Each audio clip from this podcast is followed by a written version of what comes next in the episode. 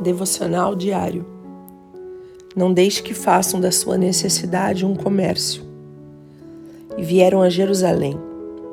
E Jesus, entrando no templo, começou a expulsar os que vendiam e compravam no templo, e derribou as mesas dos cambistas e as cadeiras dos que vendiam pombas.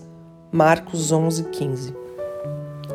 Jesus chegou a Jerusalém no dia anterior e viu tudo o que acontecia mas ainda que aquilo provocasse sua indignação, ele agiu somente no dia seguinte. Essa é a nossa primeira lição. Se você imaginou que Jesus chegou ao templo e agiu com um rompante impensado, você se enganou. Esse local era um grande espaço em torno do templo aberto tanto a judeus e gentios. E todo homem judeu devia pagar um imposto anual para a manutenção do templo. Como vinham judeus de toda parte, os cambistas faziam a troca das moedas estrangeiras.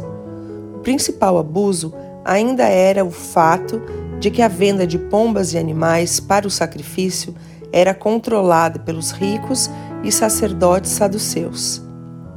A repulsa de Jesus estava ligada principalmente ao fato de que aquela área do templo era a única acessível aos gentios e judeus e estavam sendo impedidos de prestarem seu culto a Deus.